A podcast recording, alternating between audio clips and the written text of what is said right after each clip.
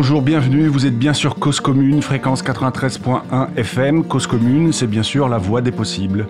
Vous vous apprêtez à écouter Rayon Libre sur une idée originale d'Abel Guggenheim, le grand Abel. C'est une audace d'Olivier Gréco. Rayon Libre est la seule émission radio hebdo sur la bande FM qui donne la parole à celles et ceux qui font du vélo, celles et ceux qui font le vélo. Au micro, vous écoutez Jérôme Sorel. Toujours à mes côtés, Stéphane Dujardin. Il est pour moi comme les petits trous que l'on pose sur le vélo des enfants. J'ai bien envie d'être un peu plus libre et un peu plus autonome pour réaliser les émissions Rayon Libre, mais c'est pas très facile. Donc il me doit me manquer un peu de talent probablement. En tout cas, merci Stéphane d'être là et merci pour ton accompagnement. Alors aujourd'hui, euh, qui est notre invité? J'imagine que vous, auditeurs, auditrices, vous vous mettez pas forcément au vélo au quotidien pour la planète, vous le faites pour vous, et c'est déjà un bon début. C'est l'un des discours que l'on pourrait tenir et même entendre aux presque 25% des Français qui ne croient pas au phénomène du réchauffement climatique. Ces 25% viennent d'une étude qui, était, qui a été publiée en novembre 2020, un sondage réalisé par OpinionWay pour primeenergy.fr. On croit souvent que le vélo est un moyen de déplacement choisi par les écolos, comme s'il fallait être convaincu pour pédaler. Souvent, on peut lire des cyclistes du quotidien affirmer qu'ils ou elles sont devenus plus sensibles à l'écologie depuis qu'ils ou elles se sont mis à se déplacer à vélo au quotidien. Guillaume de la qu'on recevait il y a quelques numéros, le disait en ces termes ou à peu près, quand on traverse des territoires à vélo, on les vit. Quand on les vit, on a envie de mieux et plus les respecter. C'était le rayon libre numéro 93 que vous pouvez bien sûr écouter en ligne. Mon invité du jour est urbaniste, ingénieur en mobilité durable. Il travaille pour l'Agence de l'environnement et de la maîtrise de l'énergie, ça s'appelle l'ADEME. Il écrit aussi pour le blog Alternative économique ou pour The Conversation. Aujourd'hui, je reçois Mathieu Chassignet, l'occasion de lui demander quelle est la place du vélo dans sa vie, si ça a toujours été le cas. Lui demander aussi est-ce que être pour la promotion du vélo, c'est être contre l'usage de la voiture? Et en fait, Mathieu, est-ce qu'il est un écolo bobo? Bonjour Mathieu. Bonjour Jérôme. Merci beaucoup Mathieu d'être présent aujourd'hui au micro de Rayon Libre. Euh, je ne sais pas bien par où commencer cette émission Mathieu. J'ai envie, en fait, j'ai envie de savoir déjà pour commencer Mathieu, à titre personnel, le vélo, c'est quoi? Bah, Pour moi, c'est un mode de déplacement du, quotidien, ou en tout cas mon mode de déplacement principal que, j'alterne avec l'usage des, transports collectifs à Lille. Je, vis, à Lille. Euh, j'ai vécu pas mal de temps en Ile-de-France, hein, une dizaine d'années. J'ai travaillé d'abord à, l'ADEME nationale, qui est basée, à Paris. Oui. Et, je suis euh, donc retourné à, mes origines, puisque je suis lillois, j'ai grandi à Lille.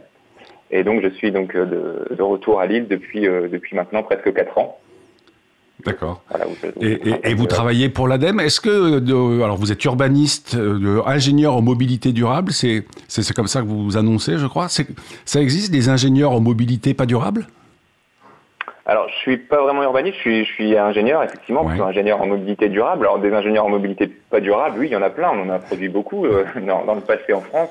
Beaucoup d'ingénieurs automobiles, par exemple, beaucoup d'ingénieurs dans l'aviation, euh, qui sont des formes de mobilité qui sont euh, globalement pas trop trop durables. Ouais. Et, et, l'ADEME, l'ADEME, est-ce que vous pouvez nous préciser un peu plus ce qu'est l'ADEME? Oui, alors c'est une agence d'État, une agence, une agence d'expertise et de projet qui couvre tous les champs de la, à peu près tous les champs de la, de la transition énergétique et écologique. Donc à la fois le bâtiment, les déchets, euh, euh, les énergies renouvelables, etc. Et donc on est, euh, on est quelques dizaines à travailler sur le sujet des mobilités sous toutes ses formes, donc aussi bien le vélo que, que les mobilités partagées type covoiturage, autopartage, et puis également les, tout, ce qui est, tout ce qui va être optimisation des moyens de transport existants donc euh, améliorer l'efficacité énergétique des véhicules tout simplement, et puis euh, recourir davantage à des, à, des, énergies alternatives, l'électricité, l'hydrogène, etc. D'accord. Et, et, vous, au sein de l'ADEME, votre métier exactement, c'est quoi? Alors moi, je suis référent euh, mobilité pour la région Hauts-de-France. Ouais. Donc j'accompagne tous les acteurs de, de, la région dans leurs projets en matière de mobilité durable. Donc on travaille énormément avec les collectivités, bien sûr, qui ont des besoins de financement, des besoins d'ingénierie, des besoins d'expertise. On travaille également avec les employeurs dans le cadre des déplacements domicile-travail, par exemple. Et d'ailleurs, l'ADEME était, l'ADEME était euh, est un vrai moteur sur le forfait mobilité durable, notamment, non? Oui, oui, oui, on était à l'origine de ça euh, en 2014. 2014-2015, on a, on a mené, euh, d'ailleurs, c'est moi qui, qui, ai coordonné ces, travaux quand j'étais encore au, au, siège de l'ADEME. Euh, on a coordonné des expérimentations avec un certain nombre d'entreprises volontaires qui ont testé pendant quelques mois le versement de.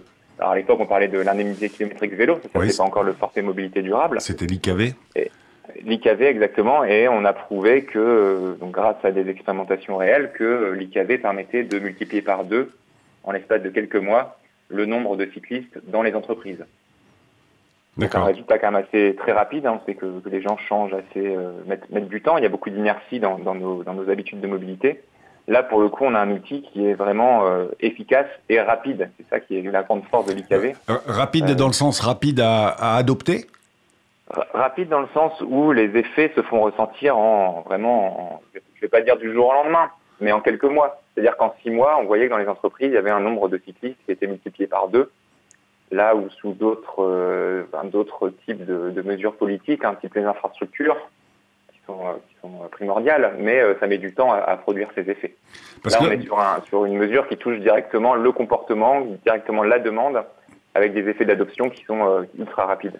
Parce que, alors, il n'y a pas très longtemps, je discutais avec un, un loueur, enfin, une entreprise de service qui, a, qui, qui propose des vélos de fonction aux, aux, salariés, et au fait, il me disait, euh, en gros, entre le moment où le projet est annoncé, il y a 30 à 40, même parfois 50% des salariés dans l'entreprise qui, qui se portent candidats au projet. Et après, comme dans les faits, euh, ce taux allait plutôt moyen de 30-35%. Dans les faits, c'est plutôt euh, entre 10 et 15% dans les entreprises qui, qui franchissent le pas. Il euh, y a une dichotomie entre le, la volonté et, et, le, et le, la mise en place effective. Vous le ressentez, vous aussi, ça? Bah, Je dirais que la grande force de, du forfait mobilité durable, c'est que c'est des euros. On verse des euros aux personnes. Et donc, il y, y a, une dimension symbolique qui est extrêmement forte. Partir du moment où on propose des euros, finalement, on propose presque un complément de salaire aux personnes qui, euh, qui font la démarche de se déplacer à vélo. Euh, chacun se réinterroge. Chacun se dit, tiens, ici c'était moi, est-ce que je pourrais pas le faire moi aussi? Certains habitent beaucoup trop loin, par exemple. Mais en tout cas, chacun se pose la question. Et, voilà, moi c'est comme ça que je, l'interprète. C'est le fait que ce soit des euros, c'est tellement symbolique, c'est une force tellement, tellement importante que finalement, beaucoup de gens se mettent à, y réfléchir et à, franchir le pas. Parce, parce que la carotte est financière, au, départ. Oui, oui, oui, bah, on sait que c'est une motivation, hein, c'est une motivation comme une autre, euh, qui est souvent, euh, voilà, dans, dans, on choisit quand même son mode de transport en fonction du temps qu'on y passe, beaucoup, mais également en fonction du, prix que ça nous coûte ou de l'argent que ça nous rapporte. Ouais, d'accord. Et alors ensuite, euh, enfin une autre question qui me vient à l'esprit, vous, votre job au sein de l'ADEME, c'est donc d'accompagner ce, mouvement vers une mobilité plus durable. Et vous me disiez à l'instant que vos clients, euh, ou vous accompagnez les, collectivités, notamment. Est-ce que, euh, euh, en fait, ma question, c'est quelle est la part du vélo dans votre quotidien professionnel, c'est-à-dire quand vous discutez avec les collectivités en termes de temps et éventuellement en termes d'investissement par rapport. Évidemment, investir dans un vélo, c'est un peu moins cher que d'investir dans, un, dans une flotte de bus à hydrogène? Bah, dans, mon travail quotidien, le vélo est a une place très importante est, de, plus en plus, de plus en plus importante. Pourquoi? Parce que à l'ADEME, on a, on a un appel à projet qui est euh, vraiment structurant, qui s'appelle Avélo. On l'a lancé une première fois en 2018, là on est en train de le relancer euh, cette année, euh, qui permet d'accompagner les territoires, et en particulier les territoires, on va dire, peu à moyennement denses, donc les, les agglos moyennes, les petites agglos, voire même les, les, les municipalités, dans leur projet vélo. Donc on a, on a, on a un budget qui permet de... On, accompagne aujourd'hui euh, à l'échelle nationale plus de 200 collectivités dans, dans, ces démarches. On a 200 collectivités lauréates à, l'échelle de la France. Euh, aujourd'hui, ce qui est intéressant, c'est vraiment bon signe, c'est que il y, a une envie de vélo partout. Et, dans ces territoires qui sont très ruraux, finalement, il y a 4-5 ans, on nous aurait, euh, bah, on nous aurait presque rayonné finalement en, parlant de vélo dans, pour ces territoires-là. Aujourd'hui, c'est plus du tout le cas. Et, tous les élus aujourd'hui se rendent compte qu'il y a une envie de vélo sur leur territoire et que c'est devenu un incontournable. Donc là, ça, c'est vraiment encourageant. Et c'est pour cette raison que je dis que ça prend une place de plus en plus importante dans mon quotidien, parce qu'on voit qu'on est de plus en plus sollicité sur ce sujet-là. On a des demandes, on a des besoins financiers, des besoins d'ingénierie hein, de, la part de ces collectivités-là. Et, euh, et, je pense que ça va bien continuer. Euh, on relance cet appel à projet-là. On espère avoir 400 euh, projets, vous voyez, euh, sur les sur les trois prochaines années. 400 400 territoires, 400 agglomérations qu'on va qu'on va accompagner à nouveau dans leur dans leur politique cyclable Et une fois qu'on aura fait ça, finalement, on aura quasiment euh, couvert l'ensemble du territoire français. Et alors, alors ça va être l'heure de la pause musicale et, on, va écouter, euh, on va écouter une musique formidable qui est euh, une musique de Sheila dans 1976 qui chantait La voiture. Je ne sais pas si vous le connaissez. C'est un morceau extrait de l'album, l'album, qui brûle en moi. Et elle, elle, annonce fièrement, je roule toute seule dans ma voiture. Et après, on parlera notamment, vous avez vous avez publié il n'y a pas très longtemps un, papier sur theconversation.fr euh, qui parle justement de la place de, du vélo pour aller à l'école et d'avoir des rues apaisées. Alors pour l'instant, on écoute Sheila, La voiture, c'était en 1976. C'est un régal aux oreilles.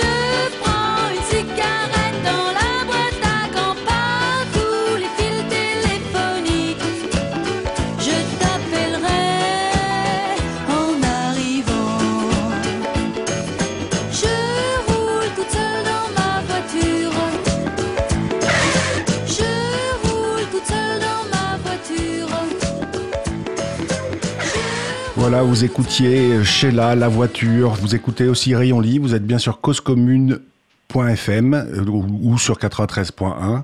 Aujourd'hui, je reçois Mathieu Chassignet, il est ingénieur en mobilité durable au sein de l'ADEME. Il vient nous expliquer sa vision du bicloun et puis aussi évidemment en quoi euh, l'ADEME peut nous aider à accompagner le changement. Euh, on peut être sceptique vis-à-vis des productions et études de l'ADEME, puisque Mathieu me le disait, c'est une agence d'État. Et puis c'est des études scientifiques finalement qui sont finalement, à mon sens, assez peu sujettes au scepticisme. Juste avant la pause, Mathieu, vous, vous me parliez d'accompagner 200 et vous espérez 400, euh, euh, 400 collectivités dans une transition vers plus de vélos.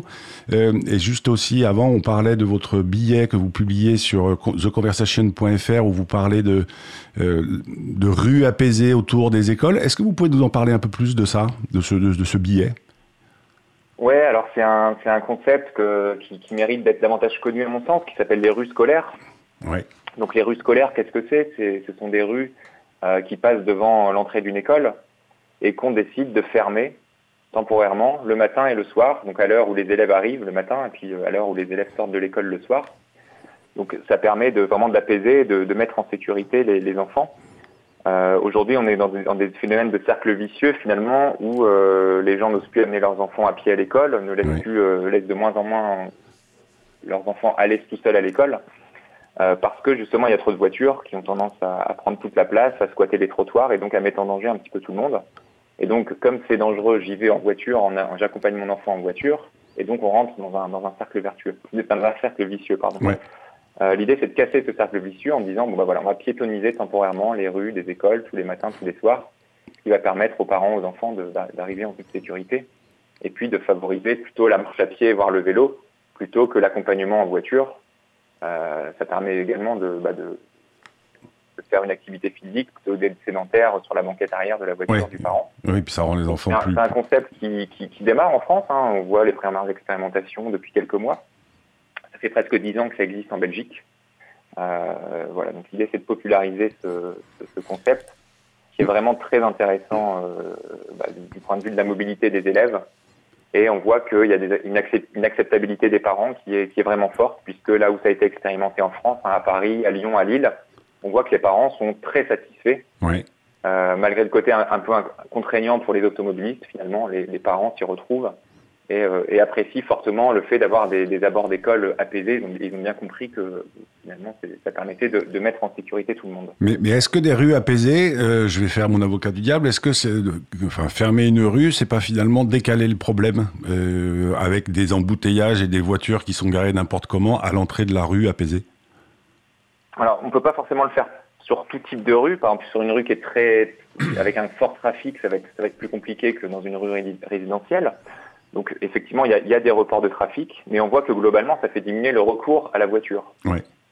À Londres, où il y a une évaluation qui a été publiée, euh, le recours à la voiture a diminué de 30%. Donc au lieu de, on avait 15% des parents qui emmenaient leurs enfants en voiture à l'école, on n'en a plus que 11%, donc ça correspond à une diminution de, de 30%. Et donc, et donc on ça a des reports, on a des gens qui continuent d'utiliser la voiture mais qui se garent un peu plus loin. Mmh. Mais on a aussi beaucoup de gens qui euh, finalement changent de moyen de, moyen de déplacement et qui laissent la voiture au garage pour se déplacer plutôt à pied euh, voire à vélo. En fait, c'était la question suivante. Est-ce qu'on on a une ou est-ce que vous avez une visibilité ou une vision sur euh, ce report modal, justement? C'est-à-dire que les parents qui prenaient la voiture pour poser l'enfant à l'école sur le chemin du bureau, je dirais, finalement, ils, font le, ils font le trajet à pied ou à vélo ou en trottinette, et puis ils retournent chez eux chercher la voiture, ou ils changent complètement de, de, façon, de, enfin de manière de se mouvoir? Vous avez une vision là-dessus? bah, alors aujourd'hui, déjà, il faut savoir que vous avez à peu près la moitié des enfants qui euh, vont à l'école en voiture, emmenés, emmenés euh, par le parent en voiture. Ouais. Il y a 20 ans, c'était euh, moitié moins. C'était même, même, même dans une ville comme Paris? Alors dans une ville comme Paris, forcément, plus on va être dans une zone dense, plus ça va être faible. Hein. Je oui. disais, à, à, Paris, je ne connais pas le chiffre, mais à Londres, c'était 15% avant la, avant la, mise en place des rues scolaires. Donc on, est, on, est, en dessous, on est en dessous des, de, de, de, la moitié.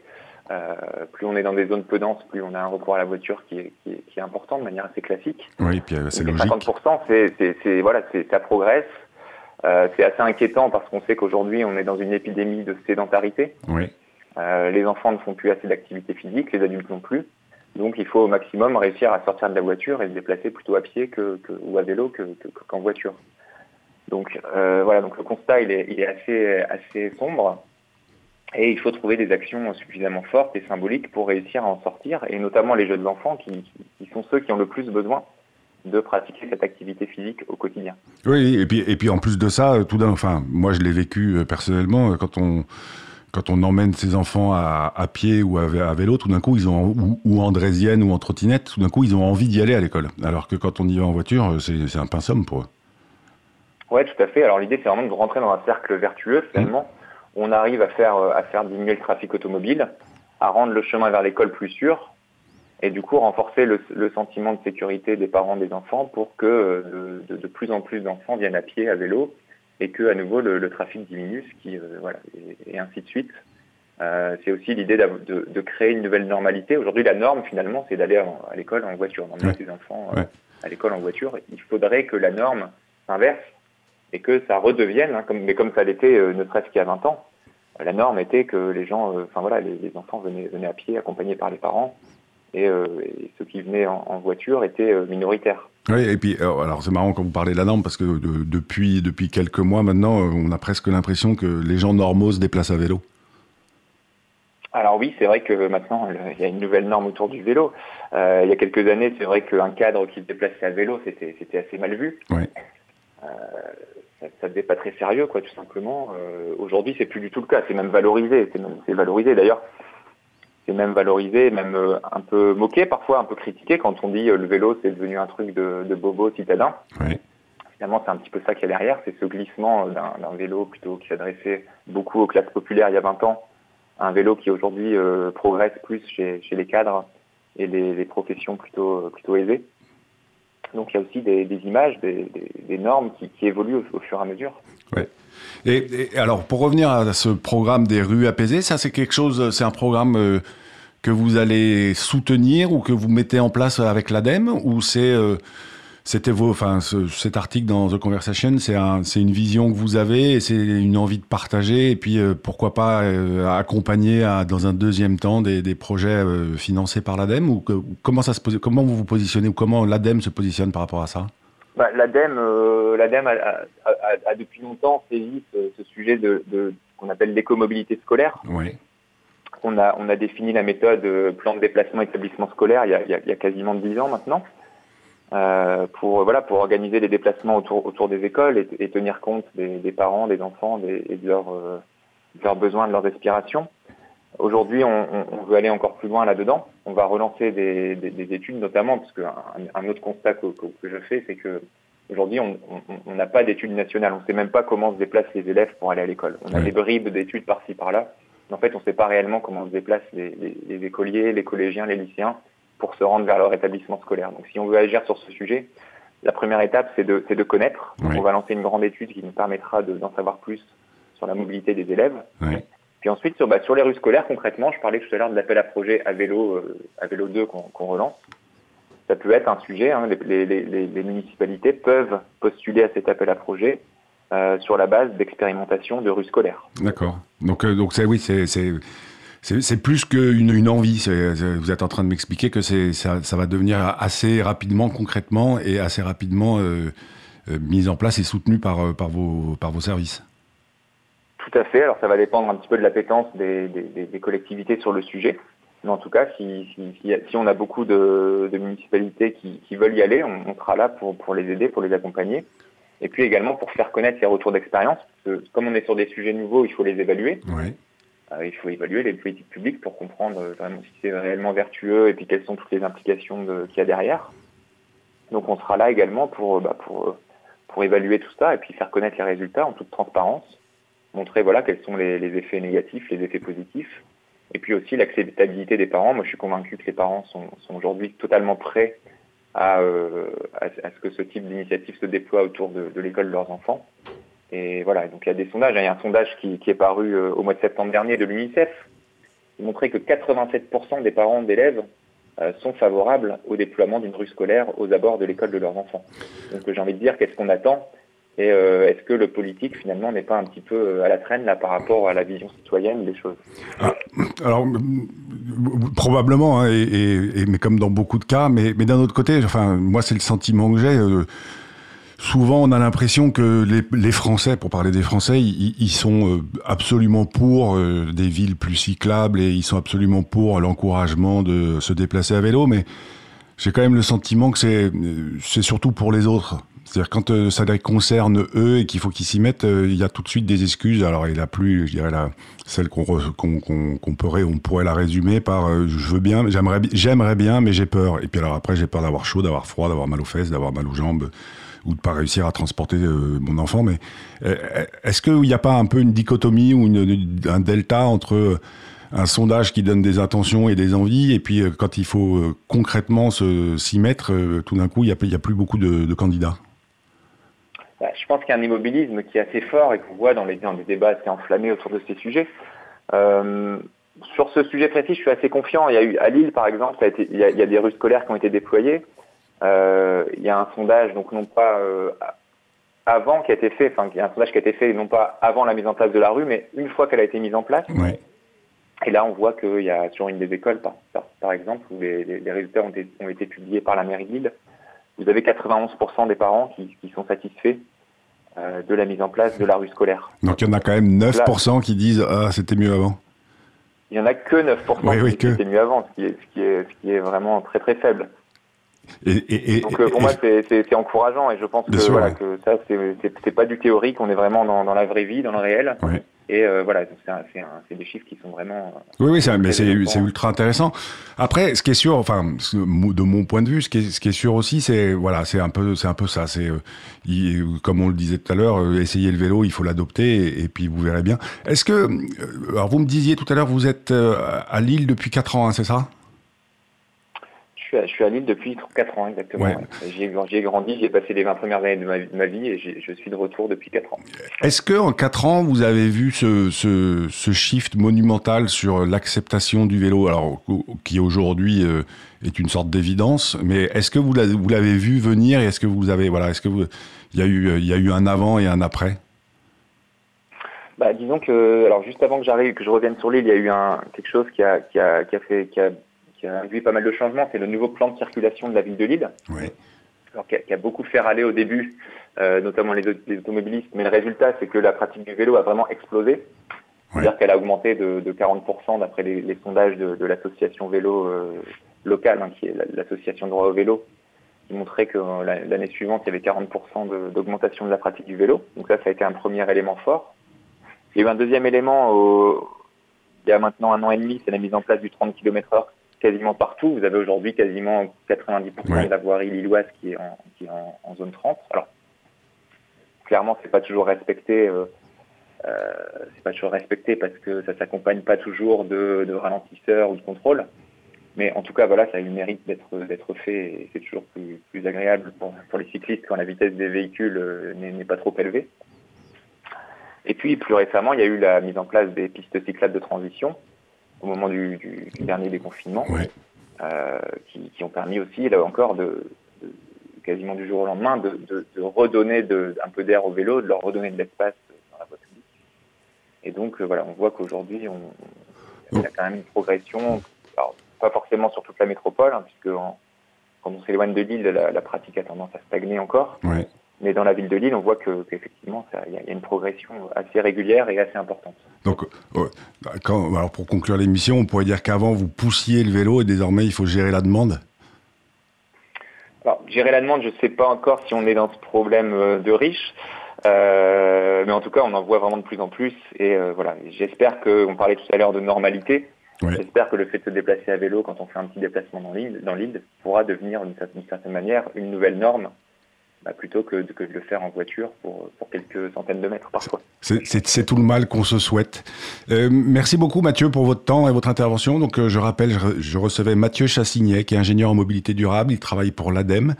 Euh, vous pouvez aller faire un tour sur le site de l'ADEME. Il y, a des, il y a notamment un espace librairie avec plein de productions qui sont hyper intéressantes avec des chiffres, justement, et des chiffres indiscutables. C'est maintenant l'heure de la chronique d'Abel. Alors, Abel, il a aussi un diplôme d'ingénieur. Sa formation l'aide probablement au quotidien pour analyser ce qui va et ce qui ne va pas dès que l'on parle de la place du vélo dans la société. Abel Guggenheim, je te laisse la parole et je te laisse conclure cette émission. La semaine dernière a eu lieu la conférence de presse annuelle de l'Union Sport et Cycle, au cours de laquelle cette organisation professionnelle, qui rassemble les entreprises, les marques et les points de vente de la filière sports et loisirs, présente les résultats de son secteur au cours de l'année précédente. Jérôme Valentin, son dynamique président, était aux anges et résolument optimiste. Selon lui, le nombre de vélos vendus augmente énormément depuis quelques années, tiré par la vente de vélos à assistance électrique. En nombre, le VAE reste encore très largement minoritaire, mais en valeur, il a dépassé le, en 2020 le vélo, le vélo, euh, ce qu'on est maintenant obligé de qualifier le vélo classique, le vélo mécanique, le vélo musculaire, que sais-je, le vélo sans assistance, quoi. Je me permettrai dans la suite de cette chronique, comme je fais généralement, de l'appeler le vélo. Jérôme Valentin a montré des courbes. En fait, le nombre de vélos vendus est stable depuis une dizaine d'années et la croissance du secteur est exclusivement le fait du VAE. On ne jettera bien sûr pas la pierre au président de l'Union Sport et Cycle. De la fabrication à la vente et à l'entretien, c'est le même secteur, le sien, qui s'occupe des vélos et des vélos assistance électrique. Et il a factuellement raison de se réjouir du fait que cette croissance du VAE, dont le prix de vente moyen est supérieur à 2000 euros, profite au secteur professionnel qu'il préside, alors que le prix moyen d'un vélo est un peu inférieur à 400 euros. De même, le président de la Poste peut à juste titre se flatter de la relative bonne santé de son entreprise, obtenue grâce à la diversification engagée pour faire face à la baisse du courrier. Et personne ne saurait bien sûr lui reprocher d'englober dans ses résultats toutes ses activités. La seule différence est que lui n'appelle pas courrier l'organisation des examens du permis de conduire, par exemple, une des activités de cette diversification, et qu'à ma connaissance, personne ne nomme facteur les personnes qui l'exercent. Cette question sémantique n'est pas sans importance. Lorsque le VAE est apparu, j'ai proposé qu'on ne le nomme pas vélo à assistance électrique, mais deux RFM, deux roues faiblement motorisées, ce qu'il est en réalité. L'usage a tranché et l'oxymore VAE s'est imposé. Car oui, pour moi, VAE, c'est un oxymore, une expression qui dit en même temps quelque chose et son contraire. Un vélo, c'est un véhicule qui n'a pas de moteur. C'est d'ailleurs bien ce que dit le Code de la route en son article R311-1. Dans le code, le vélo s'appelle cycle et le VAE s'appelle cycle à pédalage assisté, avec donc la même ambiguïté. Le code dit 6.10, cycle, véhicule ayant au moins deux roues et propulsé exclusivement par l'énergie musculaire des personnes se trouvant sur ce véhicule. Puis il dit 6.11, cycle à pédalage assisté, cycle équipé d'un moteur auxiliaire électrique, définition suivie des limites de cette assistance. Si je sais lire, si un cycle est un véhicule propulsé exclusivement par l'énergie musculaire, 6.10, un cycle équipé d'un moteur auxiliaire électrique, 6.11, c'est un véhicule propulsé exclusivement par l'énergie musculaire, équipé d'un moteur auxiliaire électrique. On ne saurait mieux rêver. Lorsqu'on a inventé la télévision, l'a-t-on appelé radio à assistance image? On me dit parfois que les utilisateurs de VAE sont majoritairement des personnes qui, sans cette possibilité, utiliserait des véhicules motorisés et qu'il faut s'en réjouir. Peut-être. Mais il y a aussi depuis quelques années un certain nombre de personnes qui s'efforcent de manger moins de viande. On les appelle des flexitariens. Si on prenait la même logique sémantique que le VAE, on dirait que ce sont des VAV, des végétariens à assistance viande, comme on pourrait parler de mime à assistance parole, ou, pour les personnes utilisant des rollers, de piétons à assistance roulette. À lundi prochain, profitez du printemps. C'était donc Abel Guggenheim, vous écoutiez Rayon Libre, vous êtes bien sur Cause Commune 93.1 FM. Au micro du prochain Rayon Libre, nous invitons Paris Ancel. En attendant, n'oubliez pas d'aller pédaler, sinon votre journée, elle sera gâchée. Merci encore Mathieu et à très bientôt.